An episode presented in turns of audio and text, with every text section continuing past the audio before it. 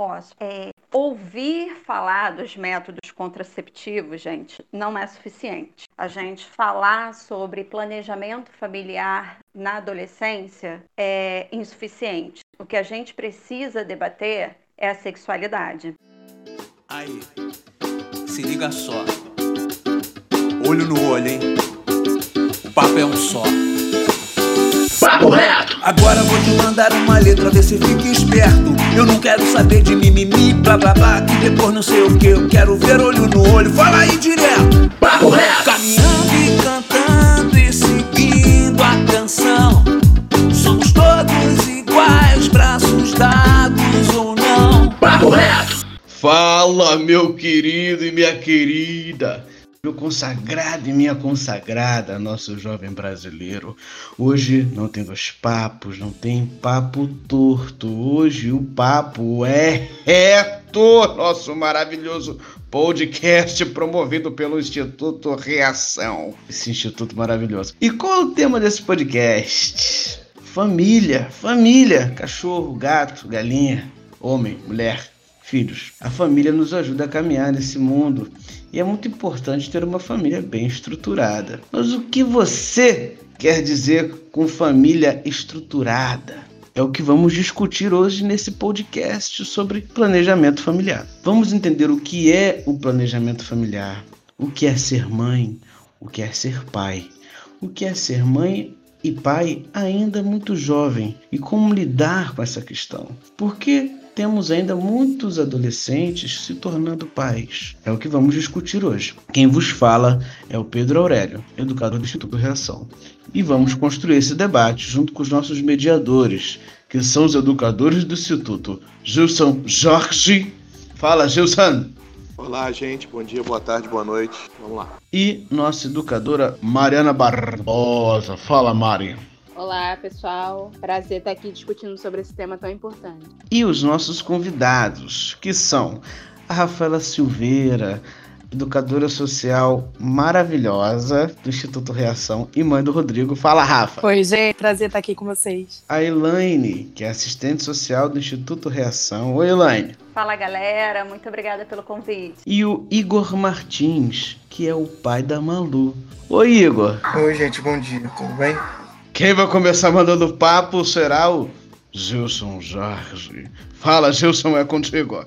Então, gente, a gente sempre começa o nosso papo definindo aquele objeto que a gente está explorando né, hoje. E aí a gente está explorando planejamento familiar. Eu queria ouvir o que é planejamento familiar, né? O que enquanto planejamento familiar. Pergunta vai para Elaine, por favor. Bem, galera, planejamento familiar é um conjunto de ações, assim, para ajudar tanto os homens quanto as mulheres a planejarem a chegada dos filhos e também para evitar né, uma gravidez não planejada. Todas as pessoas possuem o direito de decidir se terão ou não filhos. E o Estado tem o dever. E quando eu digo que o Estado tem o dever, é porque o planejamento familiar ele é garantido por uma lei federal, a Lei 9.263 de 1996. Então, desde lá, o Estado tem que garantir isso para gente, né? Oferecer os recursos informativos, educacionais, técnicos, científicos, tudo para assegurar essa prática do planejamento familiar. Elaine, você trouxe uma informação importante, né, que é a questão do direito de se planejar, né, que todos nós cidadãos temos os, dire os direitos de fazer o nosso planejamento familiar. Mas, é, em contrapartida,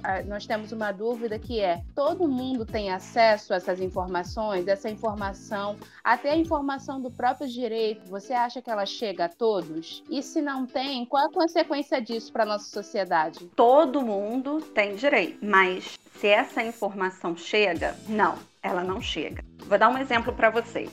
Sabe onde que as mulheres, principalmente as mulheres da periferia, têm acesso a essa informação? Elas têm acesso a essa informação nas chamadas salas de espera. Quando a pessoa está ali no posto de saúde esperando para fazer uma consulta, né? Aí vem uma galerinha bonita, geralmente um grupo de enfermeiras, ou residentes, ou assistentes sociais, e vai conversar com essa galera. É, a gente tem que direcionar a informação. Se for sobre planejamento familiar, infelizmente acaba sendo focado primeiro na mulher. Por quê? Se a gente fizer uma pesquisazinha, né, simplesinha, né, é num posto de saúde, quem procura a medicina preventiva ainda é prioritariamente a mulher. Então, quando ela está ali aguardando para fazer uma consulta ginecológica ou até mesmo uma consulta já obstétrica, a gente conversa com essas mulheres, informando para elas que elas têm esse direito, elas têm o direito de escolher se quer ser mãe, quando quer ser mãe e ser mãe de quantos filhos. Então, quando eu digo para você que não chega, não chega por quê? Porque geralmente essa informação vai para esse grupo específico de mulheres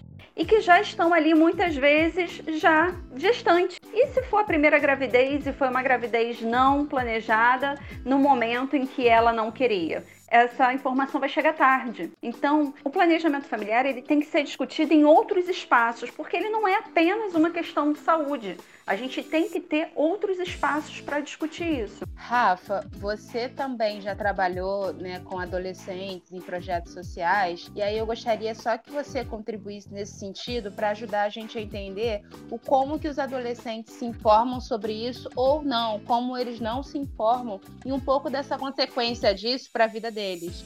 Então, é, eu trabalhei num projeto chamado RAP, que é a Rede de Adolescentes e Jovens Promotores da Saúde, que era da prefeitura. E eu trabalhava no posto, no Centro de Municipal de Saúde do Américo Veloso, ficava no Piscinão do fica ainda, né? Uma das atividades que a gente fazia era a sala de espera. Majoritariamente, assim, eram mulheres, mulheres mais velhas. Às vezes os jovens, eles nem chegam no para buscar informações. Como a Ilane falou, elas já chegam já ou grávidas, já nesse processo de maternidade. A gente fazia uma, uma roda conversa, chamava-se Liga no Papo, e aí a gente buscava jovens na rua, na escola, e a gente conseguia levar ações. Mas na, na, maioria das vezes, é, pela minha visão, pela minha experiência com esse projeto, os jovens eles não tinham informação adequada. Informações chegavam de outras pessoas, era, uma, era o senso, o famoso senso comum, né? E aí a gente tinha que desmistificar muitos, muitos mitos que eles ouviam de outras pessoas na rua, iam passando de pessoa em pessoa, relacionados à sexualidade, à gravidez, é, por não engravidar na primeira transa, de duas camisinhas, usarem duas camisinhas protege mais. Essas informações chegam ou chegam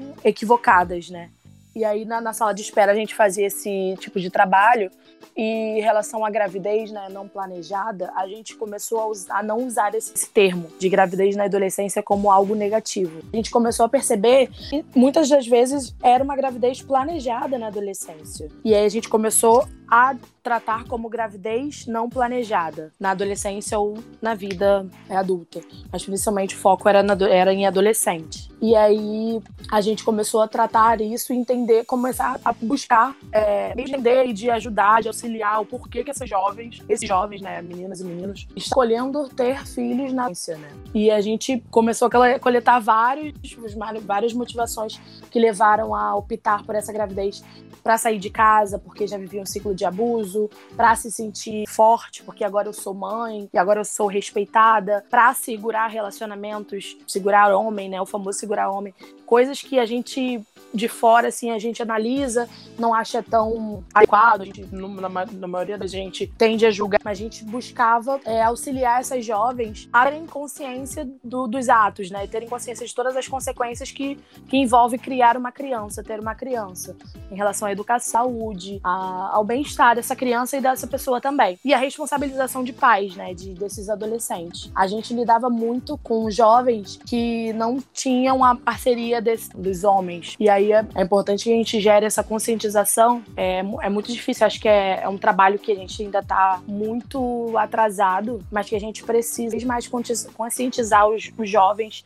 Acho que isso tem que ter um trabalho também na escola. Acho que a gente tem que pensar em estratégias para que isso não, não se repita, né? Não se seja um ciclo. Porque, segundo o censo de 2013, feito nas escolas, mais de 5 milhões de crianças não têm o nome dos pais que te dão de nascimento. E isso é muito grave, assim, porque as consequências de não ter uma presença masculina, não ter o pai não, e a mulher não ter uma parceria e não ter o planejamento familiar, né? Ser uma coisa assim, que às vezes é planejada, mas não é pensada, porque não, a gente não mede as consequências dessas ações. E aí, isso tem consequências negativas na vida, porque acaba sobrecarregando uma mulher e perpetuando de, de abusos, de ver uma mulher que não tem parceiro, que não conta criança, que não conta com pai, auxílio financeiro, não conta com o apoio que uma mulher precisa, que uma criança precisa, toda essa fase, do puerpério, de pós-parto, de trabalho, de ambiente de trabalho, porque para criar uma criança a gente entende que é, que é muito caro hoje em dia, por experiência própria eu sei que é muito caro. A próxima pergunta é, é, é nesse sentido, assim, é, a intenção é, é explorar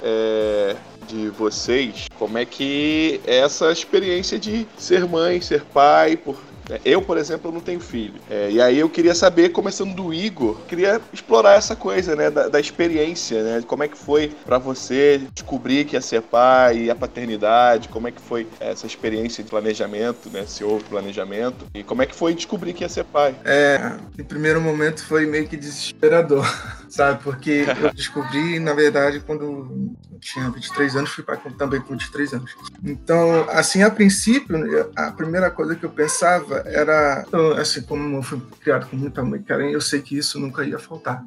Mas a questão financeira, entendeu? Era mais o que pesava em mim, eu, caraca, como eu vou, assim, conseguir é, levar isso, questão financeira, minha vida, minha criança. E isso me preocupava muito, porque eu, eu pensava que eu não ia conseguir administrar essa, essa questão. As coisas foram acontecendo, foi levando, aí eu fui me acalmando, que assim, em meio à turbulência a gente conseguiu levar numa boa. E hoje, ainda com muitas turbulências, é, eu, a gente consegue administrar as coisas. Se você quiser comentar também sobre essas coisas que a Rafaela falou, de como foi na, na sua experiência, se você teve acesso à informação, se você estava junto. Nunca tive acesso a, a, a, essa lei, essa informação, a esse direito de, de, de planejamento. Nunca. Na escola, um pouco que eu fiz de faculdade também, nunca tive acesso a essa informação. Assim, até mesmo quando em alguns lugares eu já tive também em lugares que tem assim, é, assistente social, em outros lugares também de postos de saúde, eu também nunca tive essa informação. Eu tô sabendo agora através de vocês. e, e a sua experiência, Rafa, com a maternidade, como é que foi? É, então, eu fui mãe aos 22 anos, né? Não foi planejado, mas que eu já tive esse entendimento, né? Eu acho que foi por ginecologia, eu tomava anticoncepcional. Comecei a tomar anticoncepcional por conta de tratamento de, de problemas lógicos, enfim, continuei tomando. E aí, pelo ginecolo, meu ginecologista, foi algo que foi causado por uma outra medicação que eu tomei, que corrou. Tem várias justificativas, mas aconteceu. Mas e aí, quando a primeira sensação, mesmo desespero, caraca, você é responsável por uma vida. É, não, pra minha família, assim, não foi tão, tão choque, assim. Nada, tinha uma estrutura, assim, entre aspas, assim. Já trabalhava e tinha um parceiro ali comigo. E mesmo assim, é muito difícil, sempre é difícil. É, é, você conciliar tudo isso, conciliar a maternidade com o trabalho, com vida social, com e gastos e financeiro, trabalho muito longe, e grávida, trabalhei até os no, quase nove meses, bem desgastante, assim. É, mas durante a minha adolescência, muito medo de engravidar, muito mesmo, assim, mesmo porque eu não confiava 100% nas coisas, tipo, né, na camisinha, eu acho que pode acontecer alguma coisa. Mas na minha casa, a gente não tinha muito espaço para conversar sobre isso, mas é porque eu também eu fui, tive uma adolescência que foge um pouco, né, do, do da regra. Eu era exceção à regra regra. Eu tinha acesso às mães porque eu trago com isso, né? Eu comecei a trabalhar com projeto social lidando com sexo de gênero, eu tinha 12 anos. Eu comecei a trabalhar num projeto do Instituto Pro Mundo aqui na Maré, e aí eu já tive contato com essas ações. Então, às vezes eu chegava para minha mãe falando algumas coisas que eu aprendia e tal, e minha mãe ficava mais relaxada porque eu já estava aprendendo sobre isso, lidando com isso, entendeu? E mas isso não é o que acontece na sociedade, né, em geral. Os pais, eles têm muito receio, têm medo de falar sobre esses assuntos, isso vai influenciar, principalmente as meninas, influenciar as meninas a transarem, a iniciarem sua vida sexual. E os meninos, eles recebem informações que são não informações tão adequadas como deveria, de se auto se cuidar, desse autocuidado, né, de, da preservação da sua saúde, de usar preventivo e não é, ativar a, a, vida sexual desse menino, tanto que, como a Elaine falou, que essa campanha porque essa noção, né, esse cuidado as meninas desde muito novas, agora falando sobre tipo brincadeiras, de brincar de brincadeiras que são voltadas pro cuidado, pro afeto, sempre incentivando as, as meninas a serem assim mais atenciosas. E os meninos são brincadeiras mais de externo, mais brincadeira mental, ou de, ou de arma, ou de profissões, assim, porque desde crianças são condicionadas a terem, né, esse, esse comportamento. As meninas vão, são destinadas a cuidar da cria, da, das coisas domésticas, das coisas domésticas, e os homens são os provedores, né? Tem que sair para tomar conta. E não é incentivado a paternidade a ter esse afeto, a ter esse cuidado com ele e com a vida que ele vai cuidar ou com outro que esteja com ele, entendeu? E acho que isso é muito simbólico e muito significativo, assim, porque reflete no futuro como a gente vai lidar com as nossas relações e se a gente escolher ter filho. E é, é isso. Então, é, pessoal, vou pegar um gancho, até a Rafa começou a falar um pouco sobre a questão dos fatores, né? Os fatores que levam à gravidez. E aí acabei de aprender com a Rafa que não necessariamente a gente precisa usar o termo do gravidez indesejada, né? Porque às vezes ela é desejada, mas entender um pouquinho quais são os fatores que levam a essa gravidez precoce. É um bom termo, Rafa? Posso usar esse? Beleza. Então, gostaria de ouvir agora um pouquinho a Elaine para ajudar a gente a entender um pouco quais são os fatores que levam a essa gravidez muito precoce, né? Quando essa gravidez acontece no início da vida e muitas vezes quando esse pai ou essa mãe não está de fato preparado para exercer essa função de pai ou de mãe. Você pode falar um pouquinho para gente, Elaine? A Rafa já falou bem sobre isso, né? Parece que algumas pessoas têm algum receio. Mas o que acontece, gente? A sexualidade ela começa exatamente na adolescência, com o aparecimento dos hormônios lá no início da puberdade. Então, acaba sendo uma preocupação muito grande dos pais, dos educadores, sistema legal. E infelizmente, grande parte da sociedade acredita que se discutir sexualidade significa que você vai estar tá ensinando esse jovem a transar. E meus caros, eu trago uma novidade para vocês. Se o jovem tiver vontade de fazer sexo, ele vai fazer. Independente da informação. O que acontece é que se ele tiver informação, ele vai praticar o sexo com mais segurança. Tá? Isso daí é fato. E se o adolescente não pode conversar sobre sexo com os pais, a Rafa também já falou sobre isso, vai ser muito difícil procurar um posto de saúde, gente. Mesmo que lá tenha gratuitamente a distribuição da camisinha e da pílula, você imagina o transtorno desse jovem de ter que esconder a camisinha, esconder a pílula, porque os pais não podem saber que ele está transando. Então, assim, antes de discutir planejamento familiar, a gente tem que discutir sexualidade. Pegando o gancho que a Elane falou, a gente nesse grupo que a gente tinha, né, no Se Liga no Papo, que era só de adolescente com não tinha nenhum adulto, não tinha nenhum profissional mais velho, assim, do posto de saúde. Era uma conversa franca de adolescente, adolescente que eles se sentiam mais à vontade. E algumas coisas que surgiam, assim, e a gente levava depois para discutir com os profissionais do posto, era que os jovens, principalmente as meninas, elas tinham vergonha de pegar camisinha no posto. Por quê? A maioria das pessoas que trabalhavam no eram conhecidos de suas famílias. E elas ficavam com vergonha e com medo desses conhecidos contarem para a família que elas estavam indo bonizinha no posto.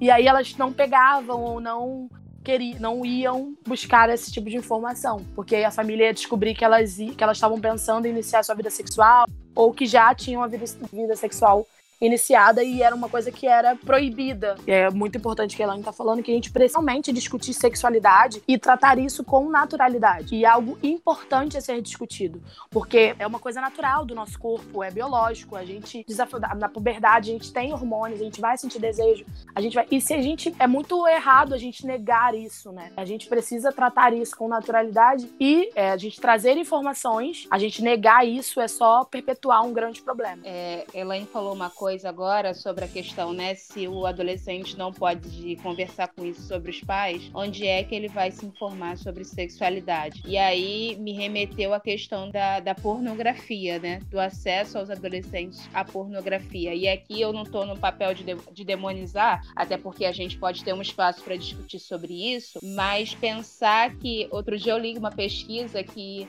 tentaram fazer uma pesquisa com jovens para saber quais eram as consequências da pornografia na vida deles. E aí a pesquisa não foi à frente porque não se encontrou jovens que nunca, que nunca acessavam pornografia. E aí eu fico pensando, né, qual a visão de sexualidade que o jovem cria quando desde cedo o único acesso né, a, a, entender o que é a sexualidade é a pornografia. Então, qual é a ideia que se cria sobre isso, né? como que eu constituo a minha sexualidade basicamente fundada em cima da pornografia. Então, assim, por isso que eu acho tão importante essa abertura ao diálogo, por mais que seja muito difícil. Acho que a gente não pode é, discutir sobre isso e sem pensar no lugar dos pais, né? Que é complicado muitas vezes falar sobre isso, pensando numa geração que nunca discutiu sobre isso, mas que é necessário fazer esse exercício. E aos poucos, é claro que os pais não vão chegar lá do nada falando tudo mas esse exercício de aos poucos abrir esse, esse diálogo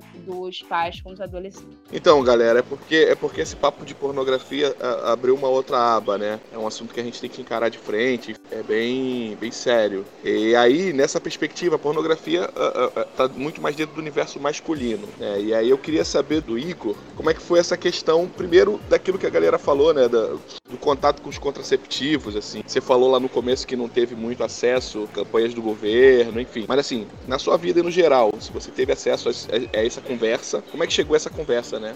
É, nos meios educacionais né, que eu tive, ensino médio, fundamental, nunca tive realmente. E era mais por parte da minha mãe. Minha mãe sempre. Minha mãe sempre trabalhou muito, mas ela ficava muito em cima da gente com isso. Sempre ficou até hoje, falar a verdade. Sempre é assim. E foi mais por parte familiar também. Eu fui mais pela minha mãe, então ela tinha muito cuidado com isso, muito mesmo. Sempre usar, sempre se proteger. Eu, assim, particularmente, fiquei muito pilhado com isso. Sempre que eu fui criado por minha mãe, todos nós, todos nós sete que eu, somos fomos criados só pela, pela mãe, né? E minha mãe sempre foi muito rígida com isso, muito mais com as mulheres também. As mulheres ela ficou, foi mais ainda, mas com nós homens também foram foi bem forte isso. Então foi mais pela família, foi por outros meios, não. Beleza. É, eu queria passar essa pergunta também para a Elaine, né? Qual é a responsabilidade né, do adolescente, no caso dos meninos, né? Como os meninos devem tratar essa questão? Pode responder, Elaine? Sim, é até importante a gente falar, porque a gente já viu um lado feminino que foi o lado da Rafa, também vimos o lado do Igor, mas infelizmente a gente ainda tem uma visão bem estereotipada, né, daquele jovem que não assume, né, que não tá ali junto, né, mas também porque quando o adolescente homem vai se tornar pai, parece que a sociedade meio que fecha os olhos para esse assunto, porque a atenção tá toda voltada para a mulher, né? Vocês já devem ter ouvido aquela frase machista que a mulher engravida porque ela quer. Então parece que assim, ela engravidou, a culpa é dela, o cara não tem nada a ver com isso. Então, todas as cobranças vão em cima da mulher. E tem aquele jovem que não vai assumir, mas mas a gente tem que ver o outro lado também do jovem que assume. E eu gostaria de falar um pouquinho sobre isso por causa dessa visão estereotipada de que parece que to, todo jovem menino vai pular fora, né? Não é, gente acontece de muitos, muitos jovens mesmos correrem atrás, né? É o início da vida, né? Então o jovem ele vai percebendo que ele tem que ter uma responsabilidade com esse filho. E aí ele vai buscar uma nova forma de se estabilizar, né? Para ter uma relação aí com essa mãe, mesmo que se ele não estiver trabalhando, se não ajudar de uma forma financeira, ele vai tentar prover esse apoio, pelo menos afetivo, né? Tanto para a mãe quanto para o bebê. E nisso aí ele tem ganhos e tem perdas. Então a perda acontece quando muitas vezes ele tem que abandonar a escola para começar a trabalhar nem sempre é fácil você conseguir um trabalho, né? Eu não digo nem um emprego, eu digo um trabalho ali, um bico, um trabalho que geralmente vai ser com uma remuneração baixa, porque ele está estudando ainda, então ele não tem uma formação. Então ele não vai ter aquele emprego dos sonhos. E o ganho é que a gente percebe que os jovens que assumem a paternidade, eles acabam amadurecendo mais cedo, né? E tem aquela satisfação, né, pessoal, de estar tá ajudando ali a, ajudando não, né, fazendo a parte dele na criação junto com os filhos. Então a gente também tem que olhar sobre a ótica econômica, né? Os adolescentes de classe média, eles não apresentam um abandono escolar ou a necessidade de aquisição de um emprego para ajudar na renda da família, mas o inverso acontece com os jovens de baixa renda, que eles acabam tendo que ir atrás do emprego, porque os pais sozinhos ou não querem ou não têm condições mesmo de, de ajudar.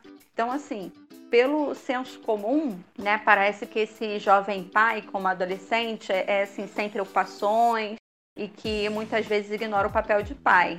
Mas, porém, muitos, muitos jovens que se tornam pais cedo, eles buscam estar presentes sim na criação dos filhos, tá? Buscam formas de ajudar no correto desenvolvimento de, dessa criança. Então, gente, queria agradecer a participação de todo mundo aqui. Foi bem legal ouvir um pouquinho do que cada um tinha para dizer. Nós estamos indo agora para a última pergunta.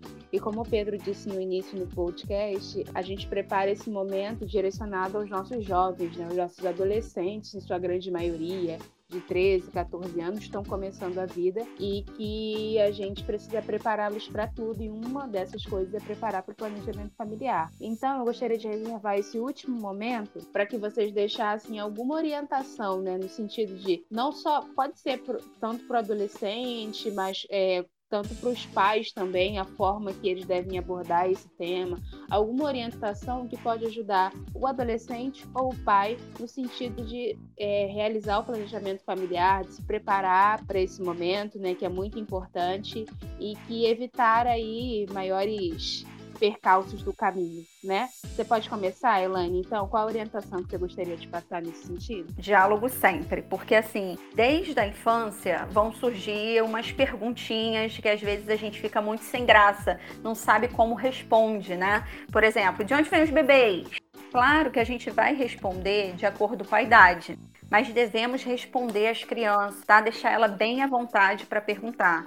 Porque se você responde áspero, é, dizendo assim, ah, você é muito novo, você é muito nova para falar desse assunto, pode ser que a criança nunca mais venha perguntar nada em casa. E aí ela vai perguntar para os amigos na rua, né, que estão na mesma fase de aprendizagem que ela. Então pode ser que saiba alguma coisa, né, de, de uma forma é, não tão correta. E o receio de que o diálogo em casa seja compreendido como uma espécie assim de sinal verde para sexo também silencia os pais. A gente entende isso. Mas na realidade, o resultado é justamente o oposto. De acordo com assim com várias pesquisas científicas, basta você dar um Google aí, tá? Dá uma pesquisada que você vai ver.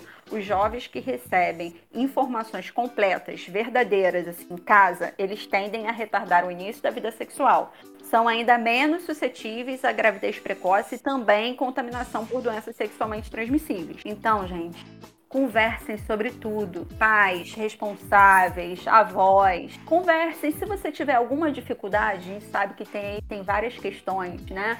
É timidez, questão religiosa. Orienta né, esse jovem a conversar com outra pessoa, né? Um outro adulto, ou até mesmo num posto de saúde, mas dê liberdade dele de perguntar, de tirar dúvidas. Então, conversem. Eu tive a oportunidade de trabalhar um projeto também com jovens. E nesse projeto, uma das perguntas iniciais era assim: qual o seu sonho? Qual o seu objetivo na vida? E assim, gente, várias comunidades que esse projeto aconteceu, a gente e percebeu que muitos jovens não tinham mais sonhos. Se você não tem sonhos, você não tem objetivos. Você pensa só no agora. Então, assim, ajudem os adolescentes a planejarem suas vidas, tá? Vou dar um exemplo assim básico. O jovem quer ser um menino, quer ser um jogador de futebol. Ele tem que saber que ele vai precisar se dedicar aos treinos, ele vai precisar estudar, frequentar a escola, porque isso é uma exigência dos clubes. E também, galera, não pode dar mancada na hora da entrevista. Vai que você vence o campeonato aí, é entrevistado e fala besteira. Então tem que estudar. E assim, tem que se prevenir. Porque se ele se tornar pai justamente nessa fase, como a gente viu, dependendo da situação econômica, ele vai ter que abandonar esse sonho para poder trabalhar e prover o filho. Então, no caso das meninas, ainda é mais grave, porque algumas, quando ficam é, grávidas abandonam a escola com vergonha de frequentar a, esco a escola estando grávida, com a, com a, barriga crescendo, ou quando o bebê nasce, é um período de provas e aí ela acaba abandonando, e é muito trabalho para essa jovem mãe. Então, assim, tem momento para tudo, tem fase para tudo na nossa vida. E assim é muito, tudo muito mais difícil você estudar, você trabalhar, você conquistar aí uma profissão, um objetivo, você tendo já que cuidar de alguém, não cuidar apenas de si mesmo. Você tem que cuidar aí de uma criança, de uma família, numa fase em que você ainda está se descobrindo. Então conversem, dialoguem, procurem alguém para conversar. Essa é a minha dica. Obrigada, Elaine. E você, Rafa, qual a contribuição que você deixaria? É, assim como a Elaine falou, criar um espaço de confiança, uma abertura para que os filhos, os jovens e as crianças estão ouvidos é, dentro de casa para conversar essas questões, para a vida ou para questões de conhecer o seu corpo também, para prevenir diversas situações de risco, porque uma criança que sabe é, a diferença de um toque de carinho, toque de com violência, né, ela consegue sinalizar quando algo assim. Então é importante que dentro de casa a gente tenha esse espaço de abertura e confiança, de diálogo, como a Elaine falou. Acho que isso é o mais importante, conversar sempre com os, os seus filhos. E para os jovens, o que, que eu deixo, que eu acho que é mais importante, assim, é, para as meninas e para os meninos, pensem em ter filhos, que, que escolham ter a gravidez agora, é que, é que eles entendam quais são as, todas as oportunidades todo esse leque de oportunidades que os cercam. Por exemplo, uma menina que quer engravidar porque quer sair de casa, porque você quer ser independente porque quer se livrar de um ciclo de ser em casa. Não é só aquela opção de engravidar, como a gente falou. Ela tem outras opções, ela pode estudar, ela pode trabalhar, ela tem é reconhecer. Não é só isso que, que, que espera o futuro, né? Não é só isso que está definido para ela. Ter uma gravidez, cuidar de casa, fazer estudos. Não. Que ela, você jovem, é, você tem diversas opções e os meninos é o que eu, o que eu também deixo sempre buscar melhorias e buscar oportunidades para que cresça, para que consiga é, arcar também com suas responsabilidades, essa relação de parceria, fazendo o seu papel de pai, caso isso acontecer, porque a gente tende a a endeusar, né, homens quando eles fazem o que na verdade é o que na verdade uma mulher a gente age dando um troféu pro pai, mas quando a gente quando é algo na, no, normal, né, como deveria ser natural. A gente tem que sempre aconselhar e disseminar a informação correta, adequada para aquela faixa etária, porque como a Elaine falou, acho que eles se não tem um espaço de confiança e de diálogo dentro de casa, agora, nessa era que a gente está totalmente globalizada e de tecnologias, todo mundo tem acesso à internet, ao Google, né? E aí vai procurar informação. O Google, ele tem informação a milhões, assim. E aí não tem uma informação direcionada. É um acesso à informação muito rápida, muito imediata, mas que não é direcionada e às vezes fica perdida. Acho que a gente também tem que tomar cuidado com isso, de buscar nos locais certos informações adequadas. Acho que é isso. Obrigada, Rafa. Igor, e você? Fecha o nosso papo aí. Qual é a dica que você daria para o menino que está te ouvindo e está pensando sobre planejamento familiar? Então, como as meninas falaram, pegar como um ponto forte a conversa, o diálogo. A partir daí que a criança, não bebê, mas a criança, para adolescente, entende melhor as coisas, é, que vai, vai fazer, principalmente como início a questão sexual, e logo depois é, questão familiar, estruturamento familiar, tomando isso como base para a criança também não procurar as informações fora, aí como a Rafaela disse, não direcionadas. E vamos tornar isso como base para ter uma família estruturada em cima dessa questão, ser um, um jovem com cabeça, né? Para não, não ser nada que não seja preparado ou esperado. Sempre ter um diálogo bom, uma conversa forte sobre questão sexual primeiro e depois estrutura familiar. É isso, gente. É, muito obrigado, né? Nós, eu, Mariana, Gilson Jorge, gostaríamos muito de agradecer a vocês, agradecer a Elaine, ao Igor e a Rafaela. Muito obrigado. Né? Estamos encerrando mais esse podcast. É muito importante saber, é muito importante ter informação, é muito importante ter a confiança, estabelecer essa ponte de confiança entre adolescente, pré-adolescente e os responsáveis. Tá? É isso, gente. Muito obrigado. Valeu. Tchau. Aí, se liga só. Olho no olho, hein? O papo é um só. Papo reto. Agora vou te mandar uma letra, vê se fica esperto. Eu não quero saber de mimimi, blá blá blá, que depois não sei o que. Eu quero ver olho no olho, fala aí direto. Papo reto. Sem essa de ficar me dando volta, confundindo, tá ligado? Já saquei, eu tô sentindo o pensamento, tá travado. Fala aí, mano, direto. Seu discurso sem ruído no trajeto. Papo reto. Caminhando e cantando